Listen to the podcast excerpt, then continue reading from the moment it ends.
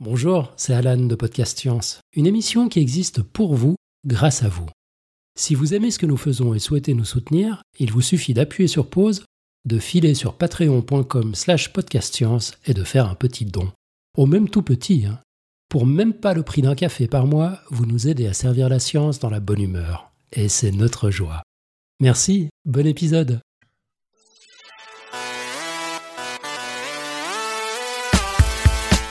Bonsoir, chers auditeurs, chères auditrices. Toi qui es si intelligent ou si intelligente parce que tu es là à nous écouter, sache qu'il y a environ 80% de chances pour que tu te crois plus malin ou maligne que les autres.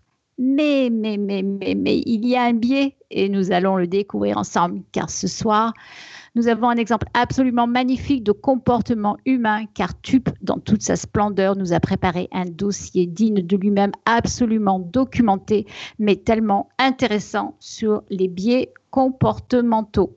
Nous sommes le 19 décembre de l'an 2018. Vous êtes dans Podcast Science, émission 358 et bienvenue.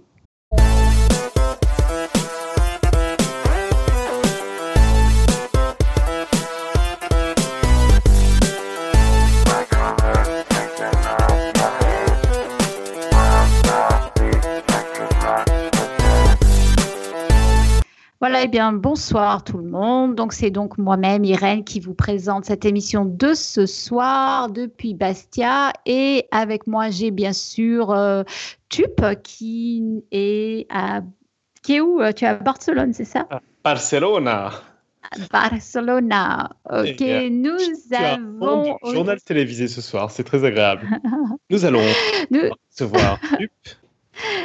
Et nous avons aussi Robin avec nous depuis Paris. Salut. Voilà. Eh ben, écoutez, donc ce soir, on, on va avoir un super dossier préparé en profondeur depuis très très très longtemps parce qu'il a vraiment bossé hyper dur dessus, euh, présenté, étudié par TUP et eh bien, tu, je te laisse la parole. Donc moi, j'ai un passe-droit dans cette émission. Je peux raconter n'importe quoi. Personne ne sait de quoi je vais parler. Donc voilà, je suis très content qu'on ait Robin aussi ce soir parce que ça va parler un tout petit peu de maths, mais pas des vraies maths, des maths où c'est que du calcul. Donc euh, qu'on n'aime pas. Bref, en fait, euh, ouais, j'ai voulu faire un dossier parce que euh, au mois de septembre, j'ai découvert la méthode pour devenir riche. Elle n'était pas cachée, elle n'était pas inaccessible, elle était simplement décrite dans un livre au nom évocateur Millionnaire expat, How to Build Wealth Living Overseas. Donc, euh, expatrié millionnaire, comment construire la richesse en vivant, en vivant à l'étranger. Donc, un titre prometteur. Hein. Bon, euh, au-delà de toute plaisanterie, en toute franchise, c'est pas sans un certain cynisme que j'ai ouvert ce livre. Mmh. En fait, j'ai voulu en avoir le cœur net. Après avoir vu toutes ces vidéos où un trentenaire nous promet depuis une maison luxueuse de nous expliquer comment il va faire fortune à raison de quelques heures de travail par an, après avoir parcouru nombre de forums qui partageaient ce genre de livre pour devenir millionnaire qui a changé leur vie, j'ai commencé à me questionner. Je me suis dit, et si mon mépris, c'était pas la plus belle illustration de mon illusion à me croire supérieur par rapport à ces gens, et si cette méthode merveilleuse existait vraiment? Et du coup, bah, ce matin de septembre, j'ouvrais les pages de ce livre, et là, et après, quelques mois plus tard, je commençais à naviguer sur ces sites que je haïssais jadis, à savoir les sites d'investissement et de placement boursier, parce que bah, le livre est assez convaincant, et euh, c'est ce dont on va parler ce soir, et vous allez voir que c'est assez intéressant pour plein d'aspects. Donc voilà, nous allons parler trading et comment placer de l'argent pour devenir riche. C'est quand même une belle annonce, non? Bah non, mais c'est génial parce qu'en plus, si tu donnes la recette à tout le monde, ça permettra quand même à tout le monde de devenir riche. Eh oui. ça, Exactement. C'est un beau projet. Ça, c'est beau. Moi, je pense, que Macron, je pense que Macron approuve. Vous allez voir que c'est une ironie merveilleuse. J'adore. Bon, alors, en petit préambule quand même, je suis pas un expert en trading. Je voudrais pas influencer nos auditeurs. Donc, un peu comme quand on fait des épisodes de médecine, euh, je vais seulement donner les grandes lignes de la méthode miracle. Je vais pas vous donner tous les aspects. Je vous aurai le livre dans les références. Vous pouvez aller en savoir plus. Si vous vous engagez là-dedans et que vous perdez tout votre fric, c'est pas ma faute, euh, etc. Hein. Euh, on, est entre gens particuliers. Et si j'en parle ce soir. Ah, bravo. Déjà d'emblée, tu te défausses, quoi. C'est ça. Et si j'en parle ce soir. bien lu le livre. Tu as bien, bien lu les petites lignes. Parce qu'on est des scientifiques. Si j'en parle ce soir, c'est pas tant pour la méthode miracle, mais pour un peu ce qu'il y a autour. C'est-à-dire qu'à partir, vous allez voir de, du, du, euh, du, tiers du dossier, je vais commencer à supposer que c'est la méthode miracle et voir un peu ce que ça veut dire. Euh, et c'est un peu comme une hypothèse mathématique. Je m'en fous un peu qu'elle soit miracle ou pas. Mais on va quand même en parler un peu parce que c'est intéressant. En fait, euh, déjà, ce livre, il faut comprendre qu'il parle d'un type d'investissement assez particulier. Il parle en gros de, construire euh, sa, retraite, de s'assurer euh, un, un, placement qui fait que quand on arrive à la retraite, ben, on, on peut retirer de l'argent sur ce placement pour vivre jusqu'à la fin de nos jours. Donc c'est quand même assez particulier parce qu'on est en train de parler d'investir pendant des dizaines d'années pour à la retraite pouvoir retirer tous les, tous les mois de l'argent pour se payer le train de vie qu'on a envie d'avoir à la retraite. Donc c'est pas menteur par rapport à la méthode miracle. On peut tout à fait vouloir à la retraite d'avoir 2 millions, euh, 2 millions, 3 millions d'euros pour pouvoir vivre euh, 10 ans, une vie, euh, une vie qui nous va bien. Mais on, parle d'un investissement qui est plutôt long terme, qui est sur plusieurs décennies. Euh, ok? Donc euh, ça a quelque chose d'assez particulier. Et la méthode miracle, je vous la dis tout de suite, comme ça je ne vous fais pas attendre la fin d'un bouquin ou que ce soit comme plein de toutes ces vidéos qu'on peut voir sur Internet. C'est une méthode qui porte un nom merveilleux qui est le couch potato. Peut-être que Irène, tu peux nous dire ce que veut dire cette expression, je ne sais pas si tu la connais. Ah oui, c'est hyper connu, c'est hyper utilisé. Couch potato, c'est euh, ce, je ne sais pas si on a l'équivalent en français, c'est vraiment l'archétype de, du, de, du bonhomme ou de la bonne femme qui se qui s'avachit sur son divan le soir et qui fait rien du tout en fait. Hein. Tout à fait, voilà. Et donc c'est c'est le nom que portent ces stratégies d'investissement. C'est la couch potato stratégie. C'est il s'agit ouais, juste juste mot à mot, c'est c'est c'est le couch. Ouais, oui, c'est la patate. Euh, c'est la patate sur un sur un canapé. C'est la patate ouais. sur un. D'accord, ok, d'accord. Voilà, c'est la stratégie de la patate sur un canapé. Très évocateur. Ça, ça s'annonce bien quand même. Dans le genre teasing de début de dossier, on est, on est pas mal placé. Non mais attends, moi, devenir riche en étant une patate sur un canapé, tu commences à m'intéresser. Hein. Donc, pour vous donner un peu des détails techniques, euh, en gros, euh, le cache potato euh, standard, il y a plein de variantes, etc. Mais je vais vous parler du truc un peu standard, du premier qui est apparu. Il s'agit de se constituer un portefeuille. Donc un portefeuille, c'est nos placements, qui est constitué à moitié de bons du trésor. Donc les bons du trésor, c'est en gros des prêts qu'on fait à un État, on prête de l'argent à un État et l'État doit nous rendre de l'argent avec des intérêts. Ça a le bon goût de ne pas perdre de valeur parce qu'en général les États sont relativement stables, en tout cas les gros États, type la France, type les États-Unis. Et bon, en contrepartie, ça prend pas trop de valeur, mais au moins on a ce, cette moitié du portefeuille qui est assez stable. Euh, voilà, et ça, l'intérêt, c'est qu'à votre retraite, même si vous êtes en pleine crise économique, bah, vous avez au moins cette moitié-là qui, a priori, est encore viable pour retirer de l'argent. Parce qu'à un moment, il faut quand même retirer l'argent et, on peut être à un mauvais moment euh, de la vie. Donc, ça, c'est pas la partie la plus intéressante, c'est l'autre moitié qui est intéressante. L'autre moitié, c'est ce qu'on appelle un tracker. Alors, un tracker, faut imaginer ça, visualiser ça comme une sorte de pot pourri d'actions qui représente toutes les entreprises du monde. Vous imaginez que vous prenez une part dans toutes les entreprises cotées dans le monde. Donc, euh, pourquoi faire ça? Ben, L'intérêt de faire ça, c'est qu'en faisant ça et en étant un peu malin dans la manière dont on le fait, on arrive à parfaitement suivre l'évolution du marché mondial moyen. Donc en fait, en prenant ce pot pourri, comme on prend un peu de tout, ben, il y a des trucs qui montent, il y a des trucs qui descendent, et en fait, assez logiquement, on suit le marché mondial moyen. Donc c'est pour ça que ça s'appelle un tracker, parce que le, le job de ces trucs-là, c'est de traquer le marché, c'est de traquer un indice. Et donc tu, fais là, un, tu fais un échantillon représentatif de l'ensemble voilà. de l'entreprise. C'est ça. Et donc c'est euh, comme pour un sondage euh, d'opinion. Et dans le couch potato, en général, tu prends le tracker du marché mondial carrément. C'est-à-dire que tu dis, moi, ce qui m'intéresse, c'est l'économie mondiale, et je vais traquer ça. Et alors pourquoi traquer ça? Ben D'abord parce que du coup, on est vraiment dans, les, dire, en fait, je traque la moyenne. Et en plus, comme c'est l'économie mondiale, bah, tu te dis, même si la Chine devient le pays leader par rapport aux États-Unis, en fait, comme tu traques l'économie mondiale, ça va se traduire dans ton tracker. Donc tu ne devrais pas le ressentir trop. Et il se trouve que sur les dernières décennies, l'économie mondiale n'a fait qu'augmenter. Alors quand je dis n'a fait qu'augmenter, il faut bien se rendre compte, hein, c'est l'économie mondiale, c'est-à-dire que ça peut être l'Inde qui est devenue plus importante que d'autres pays, mais l'économie mondiale au global a fait qu'augmenter. Donc si on arrive à traquer ce truc-là, on a gagné de l'argent. Vous voyez un peu la logique? Parfaitement. Et donc, il faut que ça soit vraiment le plus disséminé possible. Voilà. Et il y a des gens qui te proposent ce genre de, de choses-là. Parce qu'effectivement, si, si, si l'échantillon est trop petit, tu prends plus de risques. Voilà. C'est exactement et... comme pour un. Ça, ça c'est vraiment exactement le principe de, de l'échantillon euh, pour un ça. sondage. Euh... Si tu fais un sondage sur un nombre trop petit de personnes, tu risques de t'éloigner beaucoup et, de la moyenne. Et en fait, les, les, trackers, quand je dis un tracker, il y en a énormément de trackers. Donc je vous parle là de. En général, le, ce que conseillent les couch potatoes, c'est des trackers qui sont vraiment globaux pour justement limiter le risque. Euh, mais tu as des trackers qui sont des trackers crypto-monnaies, qui vont juste à un échantillon représentatif des crypto-monnaies. Donc ceux-là, ils sont vachement plus risqués parce que les crypto-monnaies, on ne sait pas trop ce que ça va faire. Donc tu peux traquer n'importe quoi. C'est vraiment prendre un échantillon représentatif.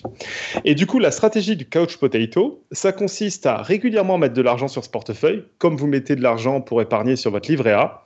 Et une fois par an seulement, vous prenez une petite heure, vous allez consulter votre portefeuille. Il a forcément un peu bougé parce que les bons du trésor ont augmenté ou descendu et, euh, le, tracker a augmenté ou descendu. Et vous rééquilibrez tout ça en vendant de l'un et en achetant de l'autre pour remettre tout à 50-50. Moitié-moitié. Vous faites ça. J'ai pas compris, j'ai pas compris.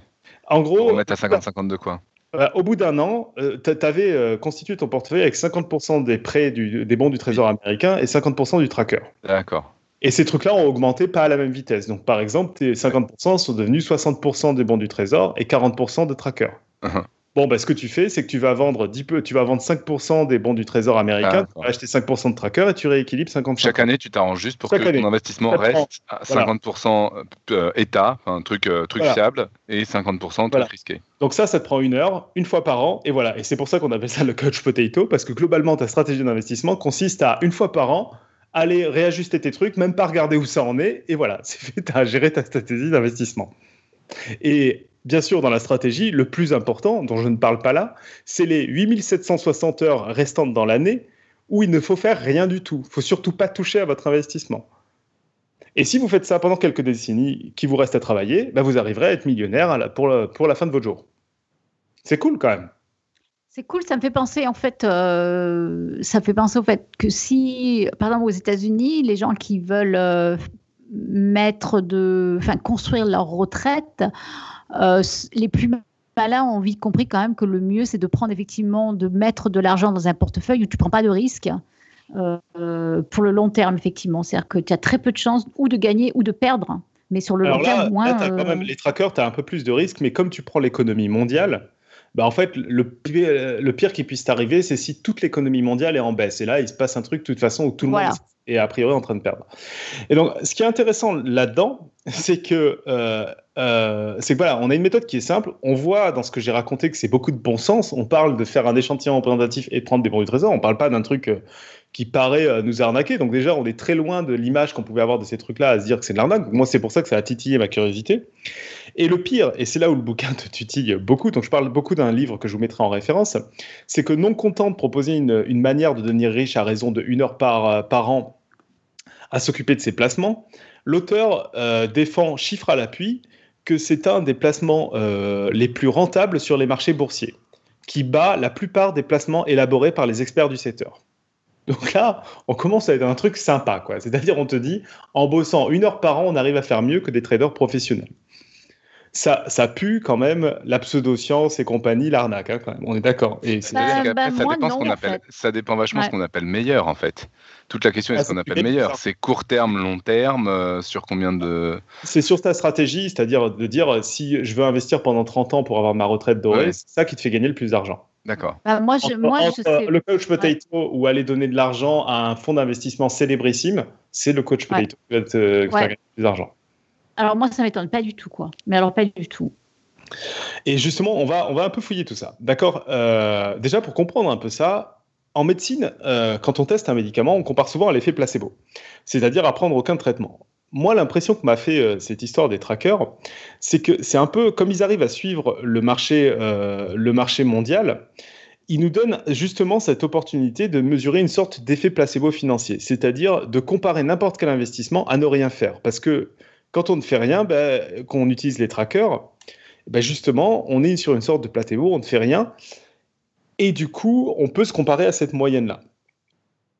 Et, euh, et, c'est hyper intéressant parce que, euh, en fait, ce qu'on oublie souvent, c'est que quand on va regarder des investissements ici ou là, et là je parle surtout d'investissements boursiers, mais sur les maisons, etc., on va se dire chic, j'ai gagné cette année, mince, j'ai perdu l'autre année. Mais on va pas savoir se comparer à la moyenne en fait. Et là, on a cette occasion, vu qu'on a la possibilité d'accéder à la moyenne, de se dire en fait maintenant pour faire un investissement intéressant, il faudrait que j'arrive à faire mieux que la moyenne. Et c'est ça qui devient compliqué, d'autant plus si on se dit il faut que je fasse mieux que la moyenne pendant 30 ans. C'est-à-dire il faut commencer à être bon quoi. Et c'est d'autant plus intéressant, euh, et là je rentre un peu dans les détails techniques, après on va, on va s'en éloigner comme je vous disais au début, que l'efficacité des trackers se caractérise aussi par un truc qui est très sous-estimé, c'est l'importance des frais bancaires. C'est-à-dire que quand on boursicote, on va payer à chaque transaction et on va payer un gestionnaire. payer à chaque transaction, c'est-à-dire que quand on achète une action, on paye, quand on vend une action, on paye. Avec le couch potato, on n'a plus besoin de gestionnaire parce que gérer ces trucs un par an, on peut le faire soi-même. Et en plus, le nombre de transactions devient très très limité. C'est-à-dire, on, s'en occupe une fois par an, on fait quelques transactions par an. Et en plus, les frais sont très très bas. C'est une des caractéristiques de ces trackers-là, c'est que les, frais sont beaucoup plus bas que les gens d'investissement. Donc en fait, quand on mesure, euh, euh, quand on regarde si on fait mieux justement que les investisseurs, il faut non seulement qu'on regarde la, capacité des investisseurs professionnels, et il faut regarder en tenant compte de leurs frais. Et c'est comme ça que, en mesurant sur les dernières décennies, bah, l'auteur de ce bouquin, il montre que cette stratégie, consistant à pratiquement oublier qu'on a investi sur le long terme, bah, bat 90% euh, des professionnels. Donc c'est quand même complètement délirant, quoi. C'est-à-dire que oui, le, professionnel va avoir à annoncer euh, Oh là là, regardez ce que vous avez gagné, etc. Il va avoir de la com à faire derrière tout ça. Alors que là, en fait, tu t'en fous. Tu, tu, paries juste sur le fait que l'économie mondiale continuera à. Ce qui est un pari quand même. Hein. ah, ça, c'est un pari. Alors, c'est ça où euh, très vite, je vais m'éloigner un peu de ça en disant supposons que le couch potato est, efficace. Je vous rappelle, je suis pas un trader professionnel, je suis pas un investisseur machin, et il y a du pari derrière. Mais comme tu dis, Robin, de mon point de vue, et encore une fois, je suis pas un spécialiste, le principal pari, c'est de considérer que l'économie mondiale va augmenter. Et je ne sais pas ce que ça veut dire. Il faudrait demander à des économistes qu'est-ce que ça veut dire ça? Et l'autre truc que ça m'évoque aussi, ce que tu racontes, c'est finalement, c'est quasiment se placer du point de vue du. Ça, ça me fait beaucoup penser au, point de vue du, du, du, casino, de la personne qui tient le casino, la française des jeux. C'est les grands nombres en fait. Tu dis, tu sais que tu vas gagner de l'argent. Les autres en perdent. Concrètement, c'est. Il y, a un peu de ça. C'est exactement ça que ça veut dire, quoi. Et tu te mets du côté de la banque, quoi. Mm, mm. Mais ça me fait penser, encore une fois, euh, moi venant d'un pays où euh, les gens construisent leur retraite, c'est une grosse arnaque aux États-Unis où justement les gens sont obligés de construire leur retraite en plaçant leur argent. Et souvent, euh, ils sont arnaqués, mais, mais hyper souvent sur les fonds justement de retraite où les gens cachent les frais en fait, le pourcentage que les, les fonds d'investissement prennent en pourcentage, ce qui fait que quand les gens arrivent à leur retraite, eh ben, ils n'ont pas tant gagné parce que les, les frais que prennent les gens tous les mois sont énorme. Et ça, c'est mm. dégueulasse, c'est une entoube pas possible. Mais c'est énorme, hein, c'est super important. et, là, là, on touche à, des choses hyper intéressantes. C'est que moi, ce qui m'a le plus mm. intéressé sur ce sujet, en, tout, en, toute franchise, c'est pas cette stratégie d'investissement. Euh, je, ne suis pas très passionné par ce genre de truc-là. C'est le côté comportemental autour. Et j'ai découvert tout un domaine qui s'appelle l'économie comportementale. J'ai pas encore eu l'occasion d'en discuter en particulier avec Olivier pour savoir ce qu'il en pensait, mais qui, a pas mal de choses à dire là-dessus. Et en particulier. Tu nous dis qui c'est Olivier? Parce que tu parles d'Olivier, mais. Simar euh, qu'on a reçu dans le podcast qui à chaque fois a, des commentaires négatifs de nos chers auditeurs, mais moi j'aime bien ce qu'il vient faire chez nous. Parler d'économie pour ceux qui n'ont jamais entendu. Et donc, euh, il y a un domaine qui s'appelle l'économie comportementale qui, qui, analyse un peu les comportements humains et qui s'éloigne un peu du, euh, du dogme qu'a eu l'économie à une époque, et c'est plus le cas aujourd'hui, hein, d'individus qui sont très rationnels et qui parlent plutôt de comportement. Et en particulier, dans, en économie comportementale, on parle de dépendance à la référence. C'est-à-dire que quand on évalue sa performance, une, personne, nous, vont, on va se comparer à une référence qu'on a choisie et considérer qu'on a gagné quand on est au-delà de cette référence. Et là, par rapport à ce que tu dis, Irène, c'est que très souvent, quand on investit, on va se considérer que la référence, c'est en fait le marché euh, justement moyen, et de se dire j'ai fait mieux que le marché, j'ai gagné, et on va complètement oublier qu'on a payé des frais, qu'on a payé un gestionnaire, etc. Pour le dire autrement sur un autre exemple, c'est souvent, tu entends des gens qui vont investir dans l'immobilier, qui vont acheter un appartement, qui vont se dire ça me fait gagner tant, et qui oublient complètement les travaux qu'ils ont eus, les mois sans locataire, etc., mm. qui font qu'en fait, ils n'y ont peut-être pas gagné. Et c'est un calcul compliqué à faire. Ouais, exactement. on est très biaisé dans notre manière d'interpréter est-ce qu'on est content ou pas content. Et ça, tu as en effet, comme tu dis, Irène, des gens qui savent en profiter, hein, bien sûr. Oui, ça, il y a sur le comment on est content, pas content sur ce genre de, comportement. J'ai vu il y a pas longtemps une vidéo de, David Loapre, la science étonnante euh, là-dessus, qui était, euh, qui était pas mal du tout. Sur le, fait que justement, euh, si on te donne quelque chose et après qu'on veut te l'enlever, tu accordes beaucoup plus de valeur que si tu, on te demande de l'acheter. On va en reparler. Mm. Euh, et euh, bon, après, euh, malgré tout, c'est logique de penser que des spéculateurs professionnels savent ce qu'ils font et sont capables de prévoir le marché dans une certaine mesure. Et en fait, là, c'est hyper amusant parce que l'auteur a juste pris les chiffres. Et il se trouve que comme nos amis professionnels aiment les chiffres, chaque année, il y a un classement des meilleurs fonds d'investissement.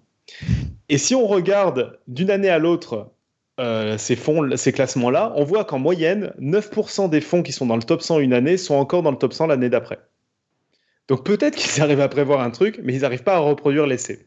Ouais, ça veut dire qu'il y a un truc à, tester là-dessus, c'est à tenter, c'est euh, si, si, le classement était aléatoire, est-ce que quelle proportion resterait dans le, dans On va y arriver, tu vois, il y a des tests dans ce genre-là. Et, euh, et, alors, ce qui est drôle là-dedans, c'est que ça, c'est des professionnels du secteur. C'est-à-dire que si vous, vous vous lancez dans la spéculation en amateur, c'est contre ces gens-là qui sont des professionnels que vous vous battez. Donc, si eux, ils ont du mal à être bons, autant dire que vous êtes mal barré, quoi. Mm. Donc, mm, mm. c'est ça qui est hyper intéressant quand on entend parler de spéculation, c'est qu'il y a vraiment ce côté où on se dit non, mais moi je suis quand même malin, je vois les tendances et compagnie, mais en fait, il y a des professionnels qui s'en sortent pas du tout bien. Et c'est pour ça qu'on commence à toucher du doigt ce dont tu parlais, Irène, en introduction. Euh, ouais, c'est sympa de se croire plus intelligent que la moyenne, mais les faits ont l'air de, montrer un peu le contraire, surtout sur le long terme. Ouais. Voilà, bon, reste qu'à cette étape-là, euh, vous, avez, vous devez avoir un peu la même sensation que j'ai eu en lisant le livre, c'est où est l'arnaque? C'est-à-dire que du point de vue investissement, concrètement, je suis bien compétent pour répondre euh, et, il faut dire que l'auteur passe un temps fou à contrecarrer toutes les choses qui pouvaient venir en tête. Il prouve qu'investir de cette manière à l'aube de toutes les crises financières précédentes, ça restait une bonne affaire, que de changer de plan à chaque changement de tarif de notre prestataire, c'est pas une bonne idée. Enfin, en gros, toutes les idées qu'on aurait en disant oui, mais quand même, il te, il te fait un chapitre en disant non, pas du tout, regarde les chiffres, ça marche pas. Donc il est très bon pour ça. Donc je ne vais, pas, je vais pas aller là-dedans parce que je ne suis pas un professionnel. Je vais plutôt supposer à partir de maintenant que cette méthode est aussi simple, elle est efficace, c'est vraiment la meilleure méthode. Et ce que je me suis posé comme question, parce que j'ai du mal à supposer que, toute une industrie sont des débiles, je me suis dit pourquoi des traders professionnels continuent à utiliser d'autres méthodes qui consistent à faire des paris pour gagner de l'argent? Pourquoi on n'a pas tout un monde de la finance qui est complètement passé sur cette méthode-là? Et ça, je me suis dit, euh, s'il a vraiment raison, il doit y avoir des explications à ça, parce que ça paraît complètement délirant que des professionnels qui doivent être au courant de ce truc-là ne soient pas tous à se dire, OK, je vais, je vais investir. Et, euh, et en plus, c'est pas faute d'avoir prévenu euh, régulièrement que jouer avec la bourse était particulièrement inefficace. Et là, on va arriver sur ce dont tu parles, Robin. En 2014, il y a un article du Business Insider qui rapporte qu'une banque de fonds d'investissement a comparé l'efficacité de ses clients et s'est rendu compte que la meilleure rentabilité était obtenue par les clients qui avaient complètement oublié qu'ils avaient un compte chez eux. Donc, en gros, n'avaient pas du tout touché à leur compte depuis des années. Incroyable, c'est vrai. Ah ouais. ouais, Je vais mettre, euh, il y aura le lien dans, les, dans, le, dans le dossier. Et, je trouve ça hyper drôle. Dans un autre... C'est que dans le bouquin que tu as lu ou tu l'as trouvé à un autre endroit? C'est dans, le bouquin que j'ai lu, mais c'est un article du Business Insider. Hein. Que je connais pas, mais. C'est un, un, site web euh, crédible. Alors, c'est pas. Attends, attends, attends. Répète ce que tu as dit. Que...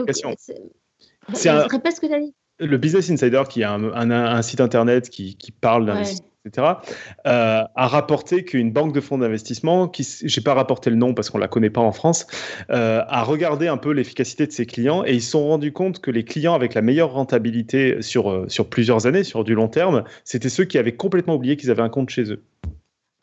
Alors ça, ça m'étonne un peu. Alors que en moyenne ce soit vrai, je veux bien, mais il y a quand même des gens qui arrivent à faire des coups en bourse d'investissement qui. Oui, mais ponctuel. Je parle sur le long terme. Je parle. la, question. Et puis surtout, et puis surtout, ben, sur mm. le long terme, voilà. Je suis d'accord avec. Euh, je, comprends. Je pense que tu veux dire, Irène, c'est-à-dire de dire. En moyenne, ils sont meilleurs, mais quand même qu'il y en ait quelques-uns, ne serait-ce que par le fruit du hasard, qui arrivent à faire mieux que ceux qui font rien. Sauf que le truc, c'est que c'est ce que dit Nico, tu as les frais cachés. C'est-à-dire que là, les gens qui font rien, cachés ils, ont pas, ils, payent pas l'entrée au casino en plus. quoi. Non, mais t'as pas que ça. Tu as, le long terme et tu as le long terme qui est hyper important. C'est-à-dire que quand Irène, tu dis il a réussi à faire un bon coup un jour, qu'est-ce qui te dit que les trois autres années, il a pas fait un super mauvais coup? Et c'est ça le, point essentiel en fait. Oui, et puis je pense que c'est en moyenne. Non, mais je dis ça parce que j'ai j'ai des amis, par exemple, aux US qui ont investi dans Apple, ils se sont fait une fortune, quoi. Ouais. Oui, alors euh, après, tu as, des cas comme ça, mais qui sont extrêmement rares. Et, ce qu'il faut se rendre compte avec le couch potato, c'est qu'en gros, comme tu suis le marché mondial, les mauvaises années, tu fais une mauvaise année, mais tu fais une année moins pire que les, que les pires. Et les bonnes années, tu fais une bonne année, mais une année qui est moins bonne que les meilleures. Mais en moyenne, mmh. tu fais mieux. En fait, c'est plus ça que raconte en fait le couch potato. Et c'est ça qui est intéressant. Donc ça ne veut, veut, pas dire que si tu prends une seule année, il n'y a pas des gens qui font mieux. En fait, il y a plein de gens qui vont faire mieux. Mais c'est vraiment à répéter sur le long terme. Je pense que c'est le long terme qui est vachement important, effectivement. Mm. Alors, en 2012, il y a aussi il y a The Observer, qui est un journal. Alors, j'ai pas été vérifié à, quel point c'était un journal sérieux, etc. Mais je trouve l'étude marrante parce que ça rejoint ce que tu disais, Robin, qui a demandé à trois groupes de choisir la meilleure stratégie d'investissement sur un an. Donc, il y avait des traders professionnels, il y avait un groupe d'enfants et il y avait un chat. Et c'est le chat qui a Non, arrête. Suivi, euh, ce qui a gagné haut la main, il a été suivi par les professionnels et les enfants au coude à coude. Et tout ce monde n'a pas réussi à battre le marché moyen. Ouais. Le tracker, Mm, quoi. mm. Et donc Ouais. ça veut dire qu'effectivement, voilà, Bon, peut-être après, c'est une anecdote. Je pense que c'est pas. Oui, oui, oui, euh, parce pas- que ça, faudrait voir le protocole. Ah. Mais peut-être juste, en fait, c'est ceux qui ont changé le plus, qui ont, qui ont perdu le plus, quoi. Ouais, je pense qu'il y a des choses comme ça. Il y a, il y a vraiment le côté, à mon avis, ça il tenait compte du prix de la transaction et je pense qu'il a changé le plus et il y a aussi essayé de prévoir. Parce qu'en fait, ce qui se dit beaucoup dans les marchés financiers, là je suis pas un spécialiste, c'est que c'est quasiment impossible de prévoir l'avenir. Ouais, ouais. Et en gros, tu as même Bah, des le lois cours de la bourse. ouais. C'est-à-dire que dans la bourse, si tu es capable de prévoir, en général, tu es dans un conflit d'intérêts, donc tu n'as pas le droit de boursicoter. Ouais. Oui, certes. Après, euh, oui, mais ça, c'est notre problème. Mais c'est vrai qu'après, euh, c'est bien connu que les gens qui essaient de prévoir la bourse, mais euh, en étant u- vraiment extérieur, c'est impossible. C'est impossible. Et, euh, et le marché moyen dont je parlais juste avant, c'est justement ce que suivent les trackers. Donc faire du, du trading autrement, c'est essayer de battre le marché moyen. C'est essayer d'être plus intelligent que la moyenne. Et un truc qui est assez marrant que j'ai lu dans un bouquin d'économie, qui faisait remarquer que, en fait, si chaque spéculateur se considérait aussi intelligent que les autres, bah, il n'y aurait juste pas de spéculation parce que personne n'achèterait de quelqu'un, n'accepterait d'acheter à quelqu'un qui, euh, qui accepte de vendre. Parce qu'il se dirait, Ouais, attends, ouais, bien personne accepte de vendre, ça veut dire qu'il Mm. pense que c'est pas une bonne affaire d'acheter, donc je vais pas acheter. Donc Eh ouais, forcément, bien il y a de la spéculation et que tu essaies d'acheter à quelqu'un qui vend, c'est que tu te considères plus malin que la personne qui vend. Et je trouve Eh oui. amusant de se faire cette remarque, bon, qui, qui est un Ouais. peu. euh, Je sais pas ce que tu en penses, Robin, je me dis que ça, ça doit être. Ouais, si, si, ça me parle bien, ça me parle. J'ai- J'aime beaucoup. C'est le paradoxe Groucho Marx. Je, je n'accepterai pas d'être dans un groupe qui me veut comme membre. Ouais, c'est ça. Voilà. Et, euh, et donc, en fait, globalement, euh, les traders vont se co- considérer plus intelligents que la moyenne, et c'est pas spécifique. On a fait un petit sondage pour préparer cet épisode, et euh, la majorité des gens se considèrent plus intelligents que les autres. Donc, on a fait un sondage d'abord sur Facebook, où on a 79% au moment où, où on enregistre cette émission qui se considèrent plus intelligents et 21% qui se considèrent moins intelligents. Donc, nos auditeurs sont sans doute plus intelligents que la moyenne. Reste que ça fait beaucoup, quand même, comme différence. Et sur Twitter, c'est encore plus marqué. Sur Twitter, on a, on a voulu différencier un peu, on a rajouté l'option aussi intelligent. Et donc là, on a 51% qui se considèrent plus intelligents, ça reste plus que la moyenne, 41% aussi intelligents et 9% moins intelligents. Voilà, j'adore ce sondage, je trouve. euh, Ouais, il ouais. il Non, mais c'est vachement Mais après, nos auditeurs sont évidemment plus intelligents Voilà. que la moyenne. Nos auditeurs. Exactement. Exactement. Alors, Oui, alors oui. ce biais, c'est c'est un biais qui est connu, qui, est connu sous le nom de l'effet euh, Dunning-Kruger, qui a été publié d'abord dans une étude en 99 sous, sous le doux nom de Unskilled and Unaware of It: How Difficulties in Recognizing One's Own Incompetence Lead to Inflated Self-Assessment. Donc, euh, tu peux, tra- je sais pas comment traduire unskilled, euh, sans aucune compétence, et- sans aucune Voilà, sans compétence et sans le savoir, comment, euh, comment les difficultés à reconnaître sa propre incompétence amènent à, des gros, à, à- à un grossissement de la, de la perception Son personnelle, ego, ouais. son ego. Mm, mm, mm. Donc voilà, c'est un effet qui, qui, qui, qui- est assez connu, qu'en général, moins on a de- de- d'expérience, plus on va grossir notre compétence. Après, ça va baisser plus on acquiert de l'expérience. Puis ça va remonter quand on acquiert de l'expérience, un peu en collant au fait qu'on a vraiment plus d'expérience et on le sait. Quoi. Et Ouais. c'est exactement cet effet qui m'a envie, de- qui envie de vous parler de tout ça aujourd'hui, parce qu'à à mon avis, euh, euh, mon avis, c'est que si on ne suit pas tous le couch potato, alors que c'est la meilleure euh, solution de l'univers. Encore une fois, c'est mon hypothèse. euh, c'est parce qu'on va pas pouvoir se retenir d'essayer d'être plus malin que les autres et d'optimiser le système, de se dire non mais attends, là moi, je pense que là on est dans un cas très particulier que j'ai mieux compris et donc je vais essayer d'optimiser ce que je fais. Tu sais à quoi Moi, ça me à fait ce penser moment-là, Ça me fait penser aux embouteillages. Ouais, c'est ça. Je veux dire, concrètement, Bah, tu sais- change pas de fil et attends que ça se débloque comme tout le monde, et tu feras comme tout le monde, quoi. change de fil et t'es pas du tout assuré que tu vas gagner. Et donc, euh, ça, c'est marrant parce que, en gros, euh, cette manière de se penser plus intelligent ça, c'est traduit par plein de biais qui sont bien connus des spécialistes du marketing et du jeu vidéo et qui ont été plus récemment observés justement dans le cadre d'expériences scientifiques et dont on va parler euh, maintenant. Tu voulais dire un truc, Irène? Non, non, c'est bon, vas-y, continue. Alors, le premier biais dont je voulais parler, c'est la peur de perdre qui nous fait prendre plus de risques. Par exemple, euh, qu'est-ce que vous préférez, là, Irène et, et Robin, entre perdre avec certitude 100 euros ou perdre 200 euros ou 0 euros à pile ou face Euh, moi, je préfère prendre le risque. Bah oui, moi aussi, vu que c'est équivalent, je veux dire, autant prendre le risque. Mais Ouais. c'est pas équivalent, mais c'est pas vous, équivalent. vous préférez prendre le risque. Et, et Ah, ouais. est-ce que vous préférez gagner avec certitude 100 euros Gagner 100 euros et 0 euros à pile ou face? Pareil. Bah, je- moi, je pense que pour le coup, je passe aux 100 euros. Voilà. Bah, la majorité des gens fait comme toi, Robin, c'est-à-dire que dans le cas d'une perte, ils vont prendre plus de risques. Dans le cas d'un gain, ils vont prendre la certitude. Donc en fait, on a, on a une tendance à prendre plus, et qui a été mesurée, à prendre plus de risques quand on a peur de perdre. Bon, après, tout dépend marrant, aussi de Et ouais. de l'ampleur de la perte, quoi. Mais euh, Ouais, bah en fait, tu le vois dans des ampleurs euh, énormes. Et, euh, et en fait, donc. euh, bah, c'est le fameux, c'est le fameux oui, mais pas- ça, ça, ça, ça se passera pas Ouais. pour moi.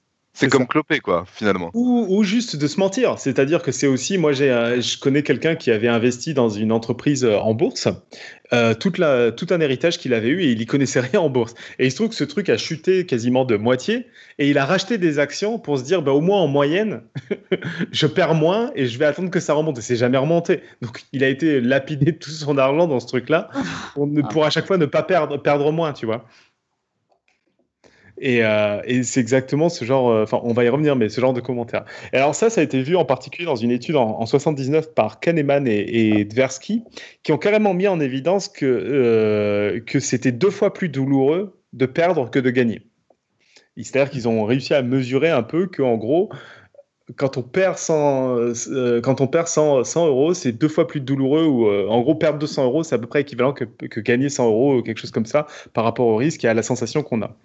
Donc, euh, c'était, euh, c'est assez drôle, je trouve, de garder en tête que ouais, on a tendance à prendre plus de risques quand, euh, quand on va perdre quelque chose que, que pour le gagner. Que... Attends, attends, mais que de pas gagner. Attends, je comprends pas. hein. Non, de perdre quelque chose que de gagner quelque chose. D'accord. Une- dans, dans les interprétations que j'ai vues intéressantes, j'aurais bien aimé avoir topo. Alors, je mets ça avec des pincettes parce que ça n'a pas l'air d'être vérifié du tout, mais je trouve que c'est c'est rigolo comme manière d'interpréter les choses. Il y a une interprétation qui dit que ça peut, on peut imaginer que ce soit une, une, une conséquence de l'évolution, c'est-à-dire que finalement une perte, par exemple ne pas manger, ça peut causer la mort d'un- d'une espèce, enfin d'un individu, alors que un gain, manger un peu plus, ça apporte un peu plus de confort. Et, euh, Mm. et du coup, on peut se rendre compte que bah oui, on va prendre plus de risques pour survivre que finalement pour, pour, être, euh, pour être dans un peu plus de confort. Donc, Ouais, euh, bon, Ouais. je pense qu'on ne peut pas conclure aussi facilement et qu'il n'y a pas suffisamment d'études pour ça, mais ça, ça montre aussi que bien sûr, il n'y a pas une, une symétrie parfaite entre ces deux choses. Et dans le même ordre d'idée, bien que ce soit découvert scientifiquement relativement récemment, en fait, cette aversion au risque est utilisée depuis longtemps dans le jeu vidéo, alors dans le jeu vidéo et dans les jeux. Par exemple, dans, parce que je dis depuis longtemps, mais en fait, le jeu vidéo dont je vais parler est plus récent que l'étude. J'avais pas tilté, mais bon. Par exemple, dans la plupart des jeux Mario, euh, je sais pas si vous deux, vous avez joué aux jeux Mario, sans doute un peu quand même. Oui. Peut-être Oui. les, les vieux. Alors, il est Euh, très vieux.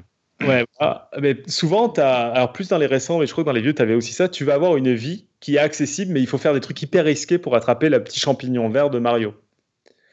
Et quand on joue, on peut pas se retenir d'aller essayer d'attraper la vie, quitte à avoir à recommencer tout le niveau, parce qu'on a peur de ne pas attraper ce champignon vert. Quitte à perdre plein de vie, oui. Voilà, ce qui est complètement con. Mais cette peur de, de- euh, enfin, on prend plus de risques pour ne pas perdre, pour ne pas ne, ne pas avoir ce truc-là, quoi. Et ça rejoint un peu ce que tu racontais, Robin, des gens qui te donnent quelque chose et qui après vont, vont te faire peur de le perdre. Donc ça, tu as, des comportements en marketing qui sont très connus où tu vas dire à quelqu'un, bravo, vous avez gagné 200 crédits. Par contre, si vous vous inscrivez pas dans les 20 minutes, vous allez les perdre. Et là, tu te dis, Ah ouais. faut que je m'inscrive. C'est un peu grossier comme méthode, mais, mais c'est des méthodes qui, qui marchent via ce, ce Ça biais-là. marche bien, ouais. Mhm, mhm. Et ouais. Et alors, justement, quand on parlait tout à l'heure de, là jusqu'où ça peut aller, en fait, ça peut aller très loin parce que ce qui est très lié à cette peur de, à cette peur de perdre, il y a cette volonté d'aller toujours plus loin pour éviter le risque maximum, la banqueroute ou des choses comme ça. Euh, imaginons, ben, en fait, il y a le cas dont je vous avais parlé de mon ami, c'est-à-dire j'ai acheté des actions ou j'ai acheté des bitcoins à l'époque où ça valait 20 000 dollars et maintenant aujourd'hui ça vaut 3 000 dollars. Je peux me dire, bon, bah, dont acte, je revends mes bitcoins à 3000 dollars, j'ai joué, j'ai perdu, fin de l'histoire. Ou je peux me dire, non, je vais en racheter parce que je vais parier sur le fait que ça va réaugmenter derrière. En fait, j'aurais pas perdu, j'aurais été malin. Et on Ouais. va tendance à faire ça pour se rassurer, pour dire, pour se donner une explication. Non, non, j'ai pas perdu. En fait, je suis encore plus malin. Je vais aller plus loin. Donc toujours de prendre plus, plus de risques. Parce que racheter des bitcoins aujourd'hui, quand ils ont rebaissé, et qu'ils sont en chute, c'est prendre encore plus de risques. Parce que finalement, euh, bah, on peut s'arrêter de dépenser de l'argent. On n'a pas besoin de continuer à en dépenser. Mm. Mm. On, a, on a déjà perdu. Alors après, bon, bien sûr, je parle pas de stratégie qui serait plus long terme, machin sur le bitcoin. C'était qu'un exemple. Et alors ça, c'est un autre effet qui, qui s'appelle, euh, j'avais le nom quelque part, mais c'est oui, c'est un effet qu'on appelle euh, en économie les coûts irrécupérables. Donc, euh, en économie comportementale, c'est des coûts où de toute façon on a perdu, et comme c'est irrécupérable, on va essayer par la version à la perte d'essayer de les récupérer de toute manière. Et ça, par- On s'enfonce, quoi. Ouais, et ça, pareil, c'est utilisé beaucoup en jeu vidéo.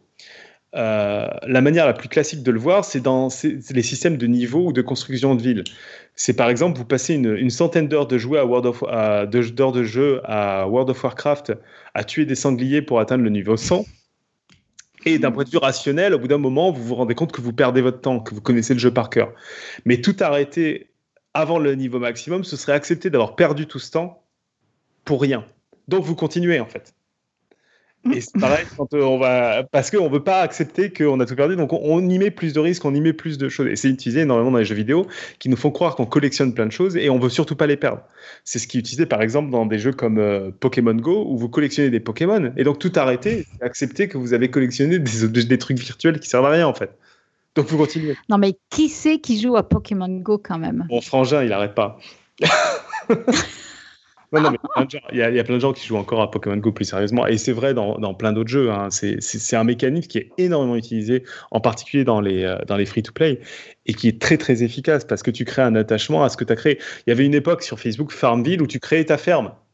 Et en fait, après des dizaines et des dizaines d'heures de jeu, si tu arrêtes, tu te dis, tu as un néant devant toi. Tu te dis, en fait, j'ai perdu tout un pan de ma vie sur une ferme virtuelle. En fait- tu peux faire En fait, la tu carte vois, tu vois tout le temps que tu as perdu, en fait. Ouais, c'est ça, alors, c'est une façon ouais, de matérialiser. Ouais, et continuer à, à jouer avec. Et c'est normal, on fait tous pareil. hein.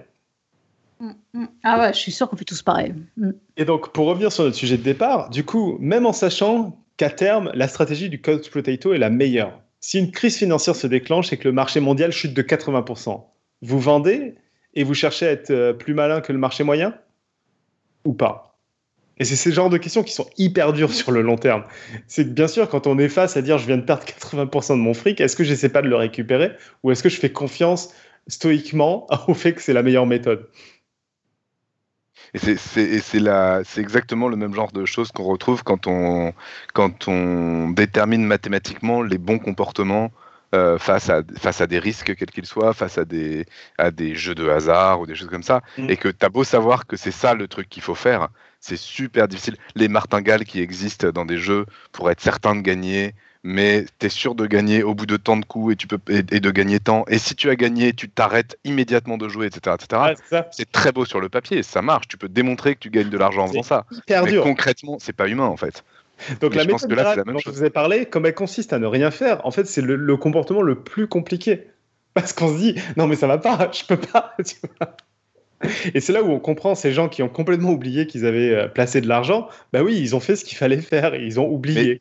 C'est là que je me dis que j'ai un potentiel quand même parce que j'ai une flemme qui peut éventuellement être positive dans Alors, tu sais que c'est très rigolo, mais euh, du coup, il y a des services qui, te, qui se sont adaptés à ça et qui te rendent plus compliqué la tâche de, de, de faire ce qui n'est- tu n'es pas censé faire.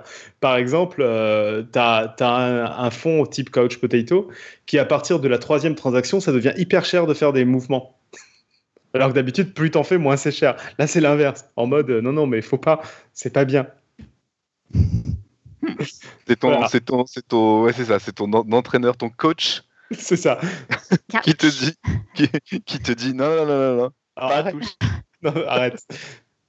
Et, et je pense que tu aurais des trucs, ça pourrait être drôle de te dire, euh, ok, tu peux faire un mouvement, par contre, ça prend deux semaines à être processé, tu vois, genre des trucs de temporisation.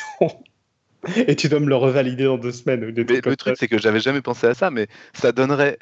Je, je, alors je suis comme toi, hein, la, la- la- la- la finance, la bourse, j'y connais quand même vraiment très très peu. Mais ça, ça me donne tout d'un coup, moi, une image potentiellement hyper positive de la bourse possible, d'une bourse possible, qui serait tous les citoyens qui en ont les moyens font ça. Et en fait, la bourse finit par être bouffée que par ça. Et tous les gens qui veulent en faire autre chose, c'est-à-dire gagner de l'argent à court terme, et qui globalement sont ceux qui foutent la merde, disparaissent d'eux-mêmes. Quoi. Mm. Il y a un côté assurance mondiale. Tu vois, un- je, suis- je suis très bisounours, hein, je suis très vite très bisounours. Mais il y a un côté, il y a un côté. euh, Je le répéterai jamais assez.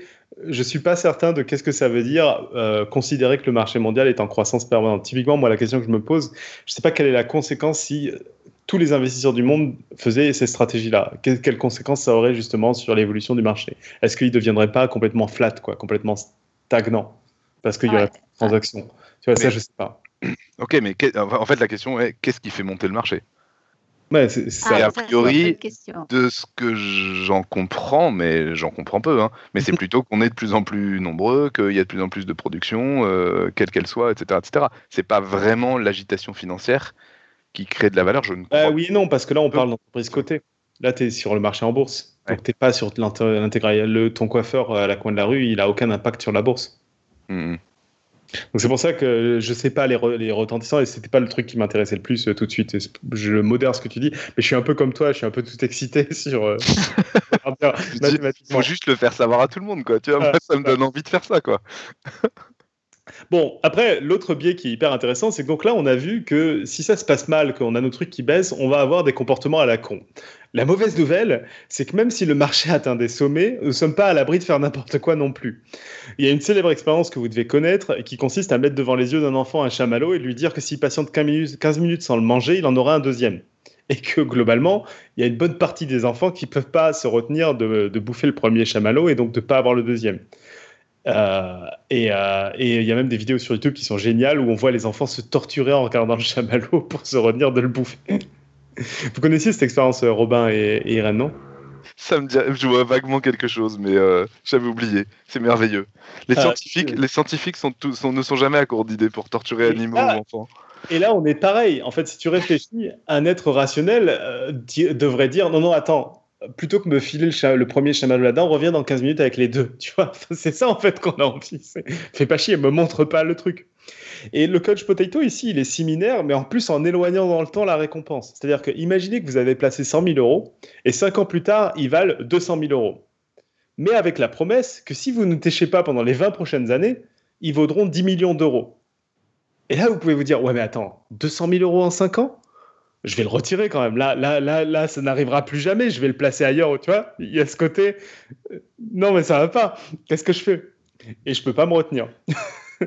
Et en fait, euh, vous y perdrez probablement à long terme. Enfin, c'est en gros ce qu'il dit. Et en fait, le pire ici, encore une fois, c'est que la meilleure option est tout sauf satisfaisante. Elle consiste à ne rien faire, à regarder le chamallow, quoi. Tu vois, Ouais. Non, mais à c'est vrai ne que c'est. pas regarder le chamallow. C'est-à-dire que du coup, tu fais autre tu chose de pas- ta vie. Là, t'as l'option de ne pas le regarder. T'as l'option de Non, te mais le regarder. c'est. c'est- Tu le regardes une fois mais. par an, ça va.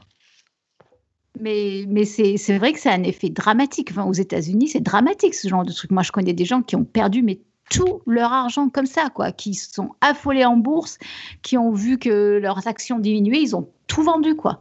Au lieu de se dire, on tient le coup, on ne fait rien.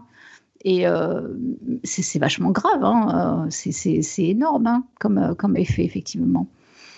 Et là encore, les jeux vidéo, spécialistes pour nous convaincre de faire des choses qui servent fondamentalement à rien. Donc je dis ça, je suis un joueur, hein, mais il faut se rendre compte qu'il y a certains jeux vidéo où ce qu'on fait, si on y réfléchit un tout petit peu, c'est des choses qu'on refuserait de faire au travail et qu'on se plaindrait au droit du travail en disant que c'est trop chiant. Mais ils ont réussi à mettre tout un environnement autour qui nous fait dire putain c'est génial.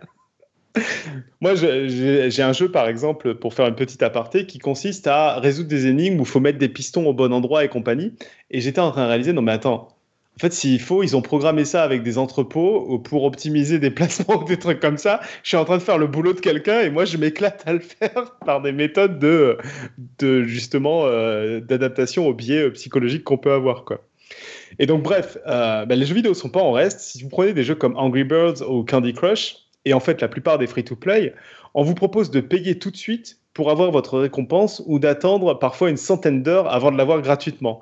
Et nombreux sont les joueurs qui trouvent que c'est une sacrée bonne affaire de mettre la main au portefeuille pour pas avoir à attendre tout ce temps. Et là, le plus ironique là-dedans, c'est que c'est quand même des gens, moi ça m'est encore jamais arrivé, mais ça m'arrivera, qui payent pour jouer moins en fait. Mm. C'est le génie de ces jeux-là. C'est C'est-à-dire, pour ne pas avoir à jouer une centaine d'heures, il paye en fait. Moi, je connais pas le principe du jeu, donc je ne sais pas. Alors, bah, en fait, c'est tout simple. Tu as plein de jeux en, free-to-play, par exemple. Il y a un jeu des Simpsons euh, dont mon père est, complètement addict, où euh, tu vas dire, voilà, euh, on va te permettre de construire l'école des Simpsons. Tu connais l'école des Simpsons, elle est cool. Bon, ben la construire, ça prend un peu de temps, ça prend une semaine, mais une semaine de vrai temps. C'est-à-dire que tous les jours, quand tu as mis ton jeu, tu vois. Par contre, si tu payes un dollar, elle est construite instantanément. Ah ouais, ouais. Et, oui, donc euh, l'école des Simpsons, elle débloque, euh, je sais pas, le lycée des Simpsons. Mais que tu peux mm. pas avoir que dans une semaine. Et donc là, tu te dis, c'est une sacrée bonne affaire. Je suis en train de payer pour gagner du temps. ouais. Alors que normalement, tu joues. Ouais. Et donc euh, voilà, je trouve que c'est assez génial parce que bah, on retrouve pas mal de comportements qui maintenant ont été mesurés expérimentalement et qui ont en plus sont utilisés depuis des années dans les jeux vidéo, dans le marketing. Donc voilà, on a vu qu'en gros, si le marché augmente, on va, on va se comporter comme des cons. Si le marché diminue, on va se comporter comme des cons. Et la bonne nouvelle quand même dans tout ça, c'est que finalement, on aura toujours bien fait. Parce que non seulement on a des tentations bien connues par les scientifiques pour ne pas rester calmement sur notre canapé à ne rien faire, mais en plus on est câblé pour considérer qu'on a toujours eu raison de le faire. C'est d'ailleurs que on a, on a, je crois qu'on n'en a jamais encore parlé dans le podcast, mais il y a, un concept qui est assez connu par nos amis sceptiques qui s'appelle la dissonance cognitive, qui est la sensation que, déplaisante que vous pouvez avoir quand on est en présence de deux idées contradictoires. Par exemple, je suis quelqu'un d'intelligent, et au lieu de suivre ma stratégie d'investissement miracle, j'ai essayé de faire le malin et j'ai tout perdu. Donc là, on est en dissonance cognitive, il y a quelque chose qui se passe pas bien. Bah dans ce cas-là, notre cerveau qui est pas à l'aise avec ça, il va tout faire pour nous aider à nous justifier je ferai plus ce type d'erreur. J'ai bien le droit d'avoir du libre arbitre partout. Parfois, je suis pas une machine. Je mettrai plus de côté le mois prochain. Ça va remonter, j'en suis sûr. Tout ça pour finalement se raconter l'histoire, disant non mais en fait, je suis le héros de cette histoire, tout va bien. Et donc, on fait n'importe quoi et on a notre petit truc qui va nous, euh, euh, nous aider derrière. Et ça, encore une fois, c'est des choses qui ont été mesurées. Alors, dissonance cognitive, il y a pas mal de discussions sur quel est son impact et comment la définir et tout. Mais Reste que euh, ben, on, a une capacité incroyable à transformer totalement nos mémoires. Euh, et, par exemple, il y a un autre livre que j'ai lu qui s'appelle, j'adore le titre de ce livre, c'est Mistakes Were Made But Not By Me. Des erreurs ont été faites mais pas par moi. où l'auteur raconte l'histoire de sa collègue Carole, qui se souvient avec émotion des soirs où son père lui lisait un livre et qu'ils avaient des fous rires ensemble. En fait, ce livre, suite à ces soirs de, de bonheur, est devenu son livre favori. Mais il se trouve qu'il y a quelques années, elle a réalisé que le livre, euh, le livre en question, il était sorti un an après la mort de son père.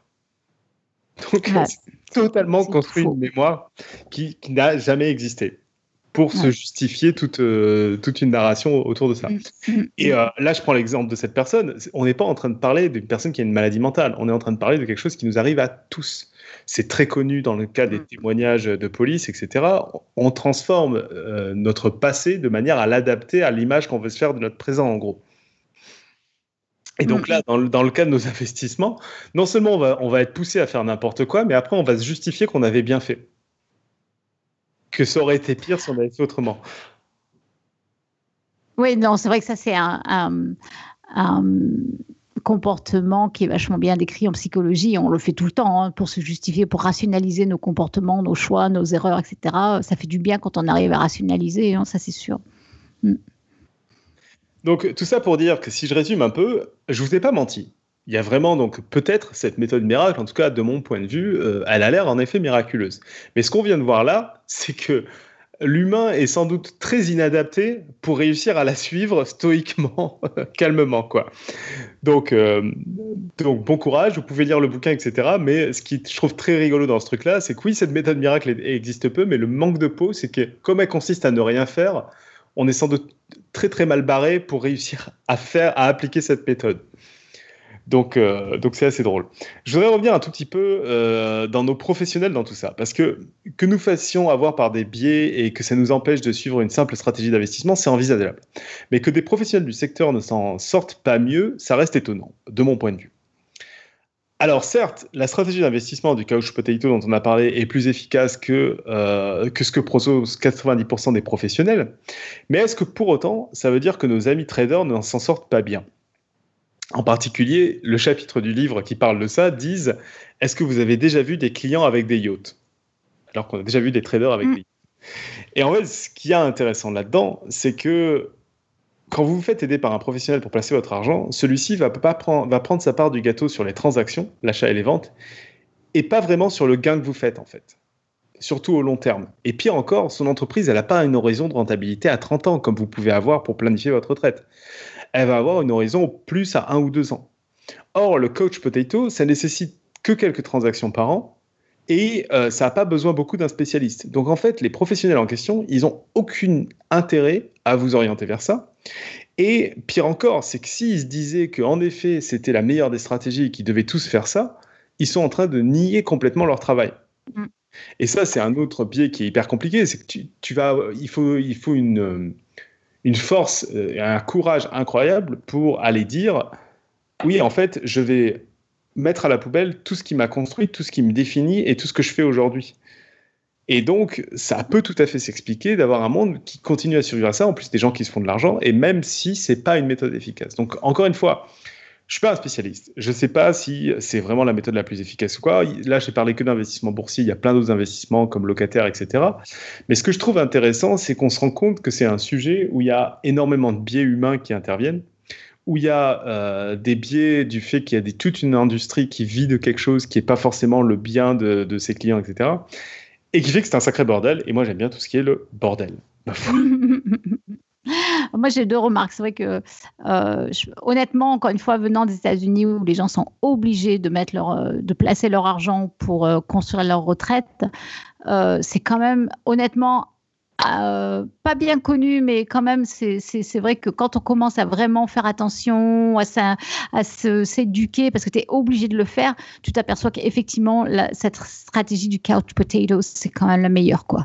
C'est celle où tu, effectivement, tables sur l'inflation et, euh, et tu cherches pas à faire trop de profit. Et deuxièmement, je voulais aussi, ce que tu disais sur les professionnels qui, qui ont intérêt en fait à placer votre argent.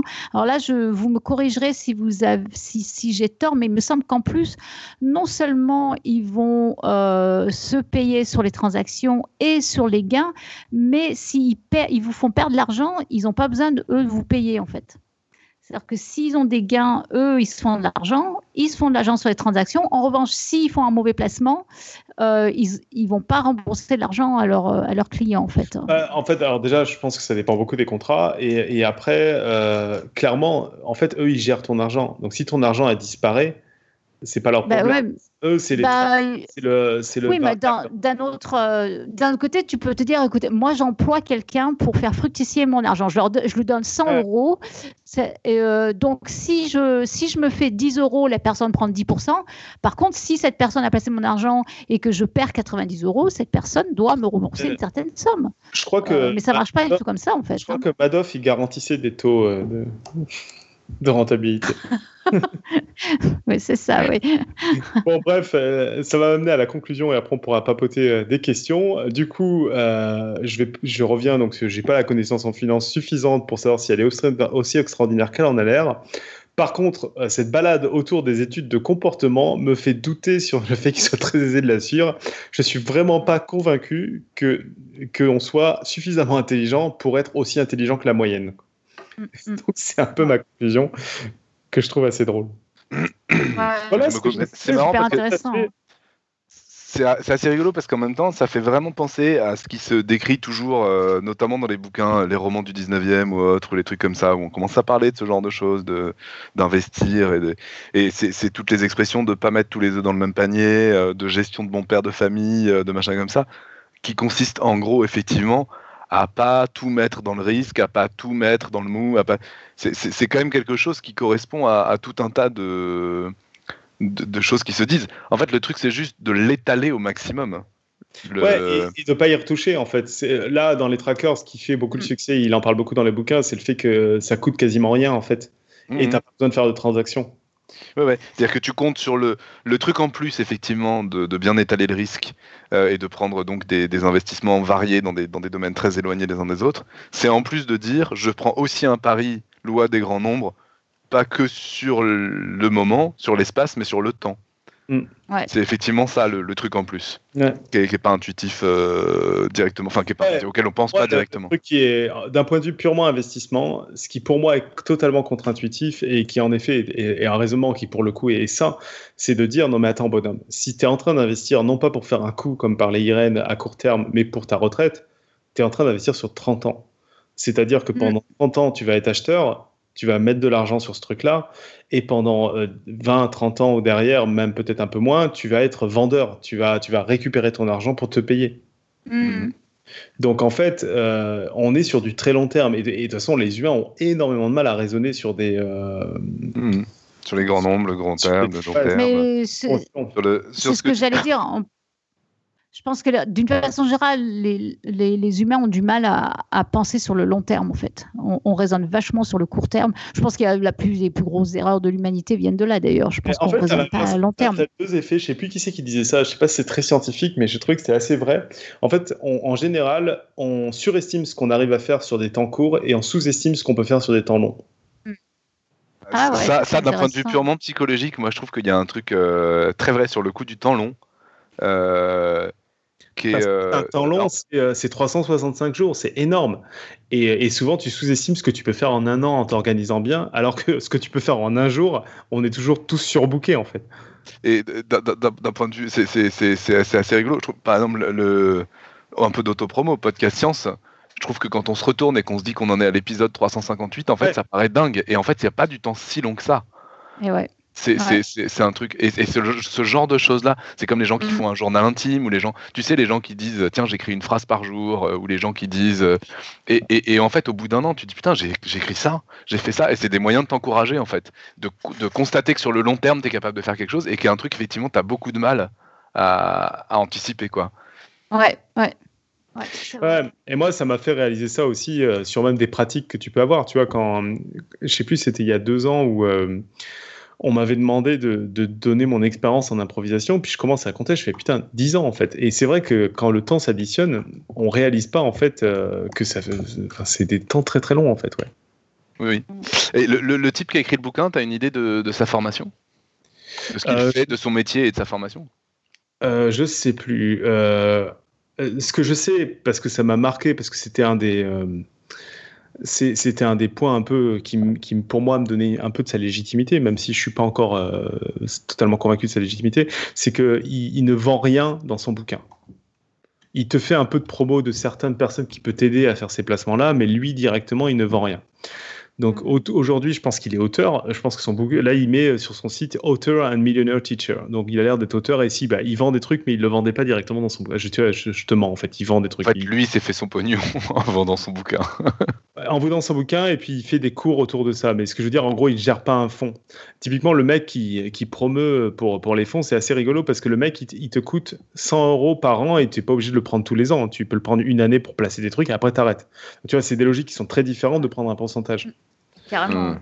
Et qui sont vachement plus liées à ce que je vous ai raconté là. Alors, c'est peut-être un storytelling génial où ils ont tout lié et tout va bien, hein, mais, euh, mais le, fait est que ça fait déjà un peu plus, un peu plus sens. Mais je serais effectivement hyper curieux d'avoir le point de vue de quelqu'un qui comprend un petit peu mieux que, que nous euh, ce qu'est la finance, euh, de savoir quelles pourraient être les, les conséquences si un grand, vraiment un nombre vraiment très important d'individus lambda comme ça commençait à faire ça.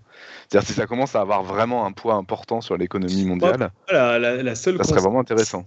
Moi, là, pour moi, la seule conséquence, c'est que tu ne puisses plus rien acheter et vendre, en fait. Enfin, Ouais, que ça se passe à la marge. Qu'il y, a- qu'il y ait C'est plus de transactions. stable, ouais. Ouais, mais ça serait intéressant de savoir justement. Et Mm. donc, et donc, et donc, quelles conséquences derrière euh, pour les entreprises? Est-ce que ça fait plus de cash, moins de cash? Est-ce que ça ralentit effectivement la, la croissance ou pas Est-ce que ça change quelque chose? C'est une, vraie question que je pose. Je trouve que ça serait vraiment très intéressant d'avoir le point de vue d'un pro. Moi, à mon avis, ça fout en l'air le, capital, le, le capitalisme, hein, parce qu'il n'y a plus de gains. hein. À mon avis, ça, ça fait une économie très stable. Enfin, à mon avis. hein. Ça veut pas dire, ça veut pas dire que les gens. Le capital, le capital au niveau argent, il est là, parce que les gens, ils placent de l'argent. Alors, Oui, mais, oui, mais le capital, le d'ailleurs- capitalisme, c'est c'est basé sur la croissance, la croissance économique. S'il n'y a plus de croissance économique, euh, il n'y a plus personne non, qui va là, faire. euh, c'est ce que disait Robin, t'en, t'en auras de la croissance. La croissance économique, elle vient pas que de l'investissement, elle vient aussi de, de, de ce que créent les entreprises. Donc, tu as, quand même de la croissance. Après, ce que j'ai pas bien compris sur les trackers, et c'est peut-être un, un- un des éléments, euh, Robin, euh, qui peut donner des billes à ta, à ta question, c'est que de ce que j'ai compris, les trackers, c'est pas exactement des actions d'un peu tout. ça peut aussi être des sortes de produits dérivés, c'est-à-dire des trucs, euh, je crois que les, ce qu'on appelle les produits dérivés, c'est des sortes de paris sur des actions. Mmh. C'est-à-dire que c'est pas vraiment des parts d'une entreprise. Donc en fait, euh, je sais pas à quel point c'est vraiment des parts de chaque entreprise, parce que techniquement, j'imagine c'est un peu le bordel de dire je prends des actions un peu partout, quoi. Bah, il faudrait un truc, un programme pour le faire. Euh, les trackers, le job, c'est principalement, j'arrive à suivre cette courbe du marché mondial et ça, ce qu'il dit, c'est qu'on arrive à bien le faire. Hmm. Bah, parce que les fonds d'investissement, c'est ce qu'ils font justement. Ils, placent l'argent un peu partout justement et tu choisis selon les portefeuilles où c'est que tu veux le mettre. Ouais, mais c'est là où c'est très différent. C'est-à-dire qu'un tracker, ça suit une courbe. Euh, tes fonds d'investissement, en gros, Irène, ils essaient de mieux de répartir l'argent de manière à ce que tu aies le maximum de gains, mais ils suivent pas une courbe particulière. Là, tu suis la courbe du marché.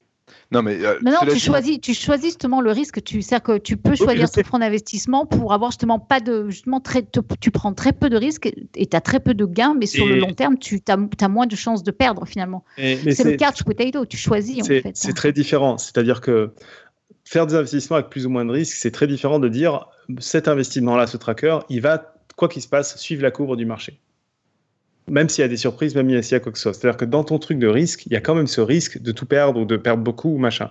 Là, quand tu prends le tracker, ton seul risque, c'est de suivre le marché. Donc, si le marché tombe, oui, toi, tu mm, tombes mm. Mais par exemple, tu n'as aucun risque, en tout cas de ce que je comprends, et encore une fois, je ne suis pas un spécialiste, euh, tu n'as aucun risque de faire banqueroute d'un point de vue, euh, d'un point de vue, le marché fait banqueroute. Ça veut rien dire. Par contre, euh, une question que je me pose, Robin, c'est est-ce que tu peux pas avoir des problèmes si l'établissement qui te vend le tracker fait banqueroute? Est-ce que ça, ça a un sens? Ça, je sais pas. Tu vois? Mmh. C'est-à-dire, est-ce que vraiment tu achètes des choses qui finalement n'ont rien à voir avec l'établissement où tu les achètes, ou est-ce que c'est des trucs créés par l'établissement où tu les achètes? Et c'est ça que mmh. j'appelais des, produits dérivés. Mais bon, là, on rentre pour moi dans la partie la, moins intéressante scientifiquement du, dossier. Oui, oui, qui est plus technique. Euh, ouais, ouais. Oui. Je ne sais pas si on a des questions auxquelles je ne peux pas répondre. Euh, il y a eu quelques questions, mais je ne sais pas si elles sont vraiment. Euh, il y a, y a quelqu'un qui a dit Je crois qu'un investissement en pur hasard gagne, gagne, plus que des traders chevronnés. Ça, c'est ce que tu as dit. Mm. Et j'ai Pif disait aussi Mais du coup, c'est quoi la différence avec un livret d'épargne? Alors, sachant que je sais très mal moi-même ce qu'est un livret d'épargne. Parce que moi, c'est des sujets sur lesquels, quand même, globalement, je sais à peu près rien. Hein. Moi, j'en sais rien. Je pense que le livret d'épargne, c'est assez proche de, de ce que j'ai appelé les bons du trésor. C'est-à-dire que c'est un truc qui est capé par, qui est protégé par l'État. Euh, sauf que le livret d'épargne, ça croît encore moins vite que. Oui, c'est ça. C'est-à-dire que du coup, la croissance. Oui, oui. Mais en gros, c'est un, truc qui est protégé par l'État. C'est-à-dire que le livret A, la promesse, c'est à part si ton État fait faillite, tu peux pas perdre ton argent. C'est ça. Et l'autre, et l'autre, c'est si, euh, ouais, l'autre de toute façon, enfin, je veux dire. Par contre, si vous voulez parler français, en gros, les investissements dans la bourse, c'est grosso modo les assurances vie. Hmm. Voilà, donc quand vous prenez une assurance vie, la plupart du temps, avec, comme disait Irène, plus ou moins de risques, vous êtes en train d'investir dans le domaine, euh, dans le domaine boursier. Hmm. En tout cas, c'est ce que moi j'en ai compris. Euh, et par contre, ça peut vouloir dire plus ou moins de risques, parce qu'en effet, c'est possible de faire des portefeuilles qui sont pas du tout risqués, parce que tu vas investir dans des trucs qui vont pas couler, quoi. Ouais. ouais. Euh, t'as investi, euh, j'en sais rien, je vais dire des trucs au pif qui sont sans doute faux, mais t'as investi dans, euh, je sais pas, dans de l'or, dans de, de la pierre, dans des trucs qui, sont relativement stables. Il y a des trucs qui, ont déjà atteint une valeur élevée et qui, qui en est qui n'en Robin, ce qui est marrant, je trouve aussi dans la réflexion dont on parlait aujourd'hui, c'est quand tu commences à dire oui, mais qu'est-ce qui se passe si tout le monde se met à faire ça? Tu es en train de te dire est-ce que je suis pas plus malin à prévoir le fait qu'il va peut-être se passer un truc différent? Et du coup, est-ce que je suis pas en train de justement, est-ce que je suis pas en train de justement faire ce que je critique dans le couch potato?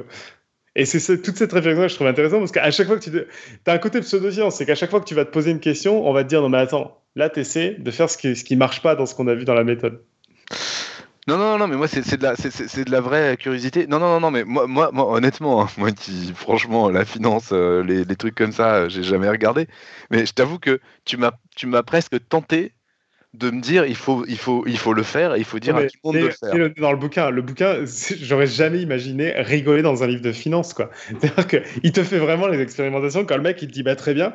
Moi j'ai été prendre les trucs notés dans le top 100, je les ai regardés sur 20 ans et j'ai vu qu'il y avait 9% qui gagnent qui étaient dans le top 100 d'une année à l'autre. C'est génial. En fait, tu te dis mais j'aurais dû faire ça. La première fois que je les ai vus faire les malins, c'est exactement ce que j'aurais dû. Faire. Mais alors de mémoire, de mémoire, il y a quelqu'un qui a fait la même chose pour des, pour les, pour les équipes de foot. Ah ouais Ouais, ouais, ouais, pour voir si euh, le fait que euh, telle équipe est, est, extraordinaire parce qu'elle a gagné euh, tant de fois la coupe sur tant d'années. Et en fait, il fait bon, bah, si on prend des, des, des victoires randomisées, genre une chance sur mm. deux pour chaque match, ça fait combien de victoires pour la meilleure équipe? Oh, bah, ça fait ça. ce que j'aime bien dans le bouquin, c'est qu'il est très factuel et très sourcé. Et du coup, pareil, quand on dit oui, mais attends, si tu investis tout ton fric à 5 ans avant une crise financière, c'est que moi, j'ai des amis qui me disent ouais, mais là, moi, j'investis rien pour l'instant parce que j'attends la prochaine crise et je mettrai de l'argent quand tout sera très bas. Mhm. Et lui, il dit Ok, très bien, faisons le calcul. Je vais supposer que j'investis tout mon argent trois ans avant la crise de 29. Qu'est-ce qui se passe sur mes 30 ans d'investissement après, après la crise de 29. Il te dit Bah non, c'est pas plus intéressant, tu vois. D'accord. Mm.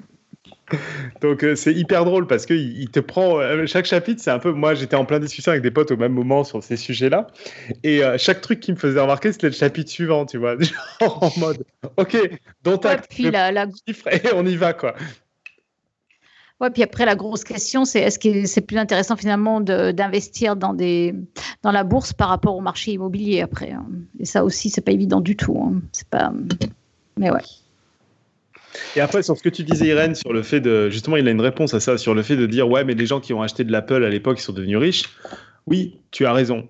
Et les gens qui ont acheté euh, Google euh, au tout début, ils sont devenus riches. Pareil. Par contre, les gens qui ont acheté du Alta Vista à l'époque où Alta Vista était le, moteur de recherche, le leader, bah, ils ont tout perdu quand Google est apparu. Et c'est un peu l'histoire. Oui, après, voilà, il y a un peu. En sais rien. Alors, il y a des gens qui pensent qu'ils ont eu du flair et qu'ils ont, ils ont ah. vachement bien. Mais après, ça peut être de la chance ou ça peut être du flair aussi. Hein. Ils ont pensé que ça serait des super produits. Euh, ou, euh, ou c'est de tout ce qu'on racontait sur le fait que tu te fais une narration personnelle qui justifie tout ça, sur le fait que tu oublies très rapidement euh, tes pertes par rapport à tes gains, et tous ces trucs-là. Qu'on a que l'histoire des vainqueurs, et puis etc.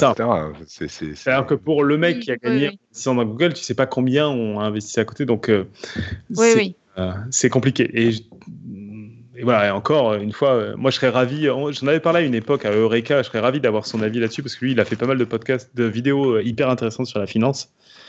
Et, mais globalement, lui aussi, il soulevait que prévoir, prédire les marchés financiers, c'était quelque chose qui était irréaliste. Quoi. Non, mais c'est bien connu, hein, c'est pas possible. C'est clair que c'est pas possible. Il y a un truc que je trouve rigolo, oui, sauf éventuellement la moyenne. En gros, c'est ça l'idée et euh, la moyenne sur un temps long. C'est, voilà. il y a un truc qui me plaît là-dedans, c'est de dire que en fait, si cette méthode plante, ça veut dire que et ton État et le, le, le, le, système financier mondial a globalement fait faillite. Donc globalement, tu seras pas le seul à être dans la merde. Ouais, après, je pense que c'est là où il y a des nuances que moi je suis pas au clair, c'est-à-dire que euh, s'il y a vraiment euh, tout ce que nous racontent les scientifiques sur le réchauffement climatique au pire des cas qui arrive, c'est-à-dire qu'il y a euh, deux tiers de l'humanité qui disparaît, par exemple, le marché mondial, il devient quoi? Je sais pas. Si il y a une guerre qui se déclare très forte entre en l'occurrence, en, l'occurrence, excuse-moi, je, je t'interromps tout de suite, mais en l'occurrence, du coup, tes investissements, ton argent, ta retraite, etc., qu'est-ce que ça devient? Je sais pas non plus. Donc, euh, on, en arrive à des stades où on s'en fout. De toute façon, ça n'a plus de sens, quoi. Aujourd'hui, tout ce truc-là se base quand même sur un mondialisme, sur un, mondial, sur une économie mondiale euh, qui fonctionne. Qu'est-ce qui se passe si l'économie mondiale est cassée? C'est-à-dire, il y a vraiment des pays qui se parlent plus du tout et qui se font la guerre. Je sais pas. Donc, et avec une croissance qui continue. Voilà. Donc euh, c'est tout ça où euh, il y a quand même des inconnus. Il faut pas croire que c'est un truc euh, parfait, quoi. Mm, mm. Voilà, voilà. Bien, bien, bien. C'était mon dossier pas préparé selon Irène. Non, il était hyper bien ton dossier. Il était hyper préparé. Et alors, j'ai cru ah. comprendre quand même qu'il y avait une question par rapport au casino. Faut effectivement juste, il y a une histoire de baleine au casino. J'ai pas bien compris ce que ça voulait dire.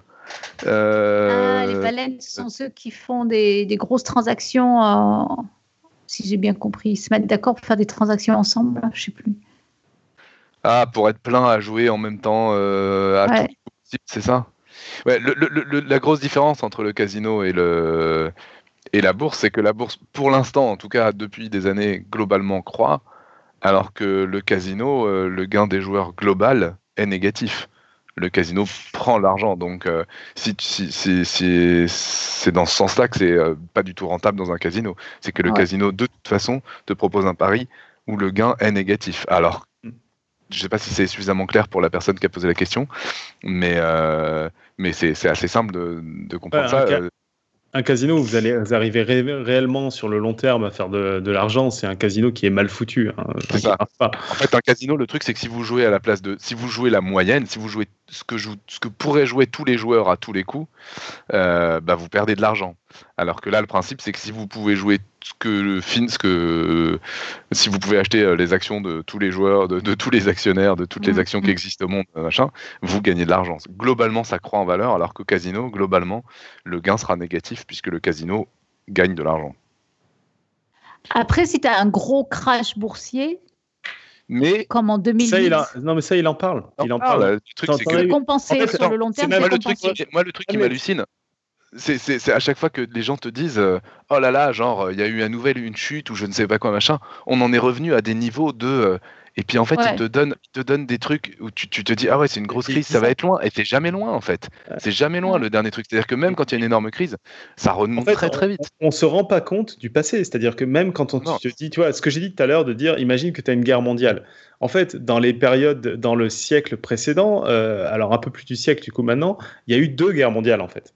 Donc ça fait partie des chiffres qu'il a regardé. En effet, il y a une partie de ça qui était il y a une guerre mondiale, les gars. Tu vois, qu'est-ce qui se passait de tes investissements pendant une guerre mondiale? Et effectivement, la question c'est si euh, tu as besoin de ton argent dans un creux de vague. C'est pour, pour, ça que tu as les bons du trésor en fait. C'est pour ça que tu as les bons du trésor. C'est 100% euh, tracker. Ouais. Et en gros, lui, dans ouais. la stratégie dont il parle, globalement, l'idée c'est de prendre des bons du trésor du pays où tu veux prendre ta retraite. Euh, globalement, pour, être, euh, pour avoir une monnaie aussi qui a une valeur dans l'endroit où tu es parce qu'il y a aussi ces questions qui se posent là, c'est-à-dire si le dollar est complètement dévalué ou des choses comme ça. Première chose. Et deuxième chose, de, en gros, par rapport à ce que tu disais, Irène, de commencer à 20 ans avec plus de parts de tracker que de, que de bons du trésor, parce que tu es capable de prendre plus de risques et tu vas pas avoir besoin de l'argent tout de suite. Et au fur et à mesure que tu avances en âge, de mettre beaucoup plus de bons du trésor dans ton truc pour en fait assurer la mise. Quoi. Et ça, c'est si tu commences à essayer d'optimiser le truc, mais euh, tu vois, c'est pas des stratégies très élaborées. Ouais. Okay, bien, bien, bien. Va... Ça m'a bien intéressé, ça m'a ouais. changé ma, ma, vision de, du trading. moi aussi. Mais j'avais voilà, déjà on été. Va Robin, mm, ouais. tu as changé la vie de Robin, ouais. Non, mais c'est pas. Après, je vais pas investir demain non plus. non, mais parce que pff, même une fois par an, c'est beaucoup trop. Non, mais il y a un côté très. Et puis il y a un problème, en fait, idéolo... euh... y a un problème idéologique pour moi, en fait, surtout. Mais, voilà, ouais, mais, non, mais, ouais, ça, mais, je... mais, euh, mais c'est pour ça, en fait, que ça m'intéresse de savoir si une, gros, une grande quantité de personnes euh, y va. C'est est-ce que justement, d'un point de vue idéologique, est-ce que d'un point de vue politique, est-ce que ça fait quelque chose qui m'intéresse, en fait? C'est ça, c'est pour ça que je pose la question. C'est pas, pour dire, pas, pas pour dire, faut pas le faire. Moi, je ne crois pas qu'une, qu'une même une, une, petite majorité de personnes soit capable de tenir euh, sur tous les biais dont on a parlé. C'est une, une, vraie question de savoir si on est un certain nombre à être convaincu de ça. On est, un certain, on est quand même une proportion de la, de la population assez importante. Convaincu, c'est différent. C'est-à-dire que même en étant convaincu, moi j'ai des copains qui ont pris des trackers, mais qui continuent à les changer tous les ans. Non, non, non, mais écoute-moi jusqu'au bout. Et je pense qu'on est un certain nombre de personnes à ne absolument jamais vous avoir pensé et, et penser ne jamais de sa vie investir en bourse. Ouais. Je pense qu'on est quand même une proportion vraiment non négligeable de la population comme ça. J'en fais partie. En France, en tout cas. En France, en tout cas. Euh, effectivement, je, je, tout à fait. Euh, si, si, tu commences à dire à ces gens-là, il y a ça à faire, tous ensemble. Pour vous, c'est du gain, pour nous, c'est du gain assuré et c'est pas d'emmerde, c'est rien à faire. Éventuellement politiquement ça peut emmerder la finance. Si ça peut emmerder, tu, tu vois ce que je veux dire? Moi, ce serait ça mon intérêt. Ça peut emmerder, emmerder la finance qui elle fait de la finance ultra rapide, des trucs à la con, des machins qui juste n'ont aucun sens, etc. Bah ça, ça peut commencer à m'intéresser doublement. Ouais. C'est pas spécialement ouais. pour gagner de l'argent, c'est plus éthique quoi. C'est pour ralentir. Mm -hmm. Et euh, mm -hmm. on n'arrive pas à ralentir cette espèce de truc qui a aucune logique et qui est sauvé à chaque fois alors que ça devrait pas, etc. Où des gens s'engraissent alors qu'ils ne devraient pas. Ouais. Euh, ça, ça m'intéresse. Bien sûr. Bien sûr. Mmh, mmh. Ouais. Ouais. Bref, pas de politique. Bah, non, mais ça serait intéressant effectivement de, de, de, discuter effectivement à quelqu'un qui s'y connaît vraiment en finance ou qui, euh, qui de voir effectivement. Euh, après tout ça, c'est des prédictions et je ne sais pas si c'est facile à prédire. Ouais, je, moi, je pense que c'est euh, c'est pas. Enfin, moi, le côté le côté prédiction finance, je trouve que c'est déjà moins intéressant. C'est moins notre rôle en fait de, de faire ça. Non, non, non. Après, d'un point de vue pratique, il y a encore le fait, encore une fois, que tu as des pays énormes comme les États-Unis où de toute façon, euh, l'investissement, c'est c'est tellement énorme que je ne sais pas si la France, euh, dans la balance, elle va avoir un, effet, j'en sais rien. Euh, là-dessus, la, réflexion dont, il parle, c'est aussi de, corréler en fait la manière dont tu gères ton argent de l'endroit où tu comptes vivre à terme. non, mais ce que je veux dire, c'est que non, mais ce que je veux dire, non, non, mais c'est pas ça. Ce que je, ce que je voulais dire, c'est que euh, je, je, poursuis l'idée de Robin qu'on pourrait un peu, entre guillemets, pirater l'économie capitaliste, par exemple en France, en euh, effectivement, euh, si tous, tous on, on, allait vers cette stratégie de la couch potato, est-ce que ça ferait pas un impact effectivement important? Moi, je me dis peut-être, mais alors là, effectivement, moi, je suis loin d'être encore une spécialiste, ça c'est clair, j'y connais rien. Euh, je me dis qu'à l'échelle mondiale, je ne sais pas si l'effet du, CAC 40, etc., euh, serait euh, pas négligeable parce qu'il y a des pays beaucoup plus lourds financièrement où de toute façon tous les gens doivent investir. Et donc ça, ça, ça a un impact tellement énorme, un poids tellement énorme dans la balance que même si en France il y a, il y a un, une vague qui se, qui se crée de cette façon, si ça ne serait pas contrebalancé par le fait qu'il y a des pays énormes comme les États-Unis où comme tous les gens sont obligés d'investir aux États-Unis, tu es obligé ou alors tu n'as pas de retraite, euh, la, dynamique est vraiment différente, effectivement. En fait, globalement, les, trackers, ils augmentent, hein, euh, ils augmentent en proportion, mais euh, je sais pas. Bon, bref. Ouais, j'en sais rien. Tu nous donnes ta, donne ta citation, tu peux. Ouais, alors mon problème, c'est que c'est une citation de, de, de Camus, mais je ne l'ai pas trouvé en français. Bah, oh non, c'est un ah, tu, tu, peux la chercher, Robin, si tu veux. Bah, c'est un petit peu court là. On peut essayer de la traduire en direct et puis si c'est pas la phrase exacte de Camus, euh, on s'excuse quoi. C'est ça? Voilà. en anglais, en tout cas, ça donne We are creatures who spend our lives trying to convince ourselves that our existence is not absurd. Ouais. Bah, et on traduit comment alors? Nous sommes des créatures qui passent euh, leur vie à essayer de se convaincre que leur existence n'est pas absurde. Voilà. Ouais. Ouais. je vais vérifier un truc avant qu'on se quitte, parce que j'ai dit bon du trésor et je me demande si j'ai pas dit un terme qui est complètement faux. Euh, voilà, voilà. Euh, pendant ce temps, je vais annoncer le pitch, ça va être très très rapide. Donc le pitch euh, qui n'est pas de celui de la semaine prochaine, mais qui est celui de la prochaine émission. donc ça sera la, la, prochaine émission, ça sera le 16 janvier. Et on recommencera donc l'année avec un épisode roue libre. Voilà. Donc, euh, voilà, je, me suis. Pardon. Roue libre. Donc, Je me suis planté. Euh, c'est pas bon du trésor. À chaque fois que j'ai dit bon du trésor, vous remplacez ça par des obligations. Mais qui est. Ah oui, c'est vrai. C'est des créances. Alors, c'est. quoi. C'est-à-dire, c'est exactement ce que j'ai décrit, mais ça s'appelle pas du bon du trésor. Ça s'appelle des obligations. Donc, en gros, c'est, euh, on prête de l'argent à, un État, grosso modo. Mmh, mmh. Euh, le quiz au saut de la saison qui sera donc, euh, euh, dont la conclusion sera annoncée le 16 janvier, c'est le suivant. Laisser une ampoule allumée toute la journée consomme moins d'énergie que de l'allumer et l'éteindre sans cesse un faux ou un tox Voilà, donc la réponse viendra le 16 janvier et c'est Eléa qui va y répondre et qui a besoin de vos lumières sur la question. Donc envoyez-nous vos réponses, faites tous vos tests, faites toutes vos calculations, vos modélisations, vos algorithmes et dites-nous où est la vérité. Euh, je voulais donc finir aussi euh, cette année en remerciant encore une fois tous nos Patreons, tous les gens qui nous aident financièrement. Le dernier en date, c'est Jérémy. Merci, merci, merci beaucoup, Jérémy. Euh, merci donc encore une fois, vraiment très sincèrement et très profondément. Merci à tous ceux qui nous aident. Euh, c'est vraiment, vraiment super. Et comme d'habitude, je voudrais remercier à ceux qui aimeraient bien et qui ne peuvent pas le faire. Ça compte aussi. Hein. Voilà. Donc, en conclusion, votre compte en banque ne sera peut-être pas plus riche, mais après cette émission, vous aurez, je gage, enrichi votre Internet et nous nous en réjouissons. Oui, je lis les mots d'Irène qui me, qui me complimentent, c'est très agréable. Nous vous souhaitons une belle fin d'année. Euh, mangez du foie gras, c'est très bon. Non, ne mangez pas de foie gras. C'est excellent.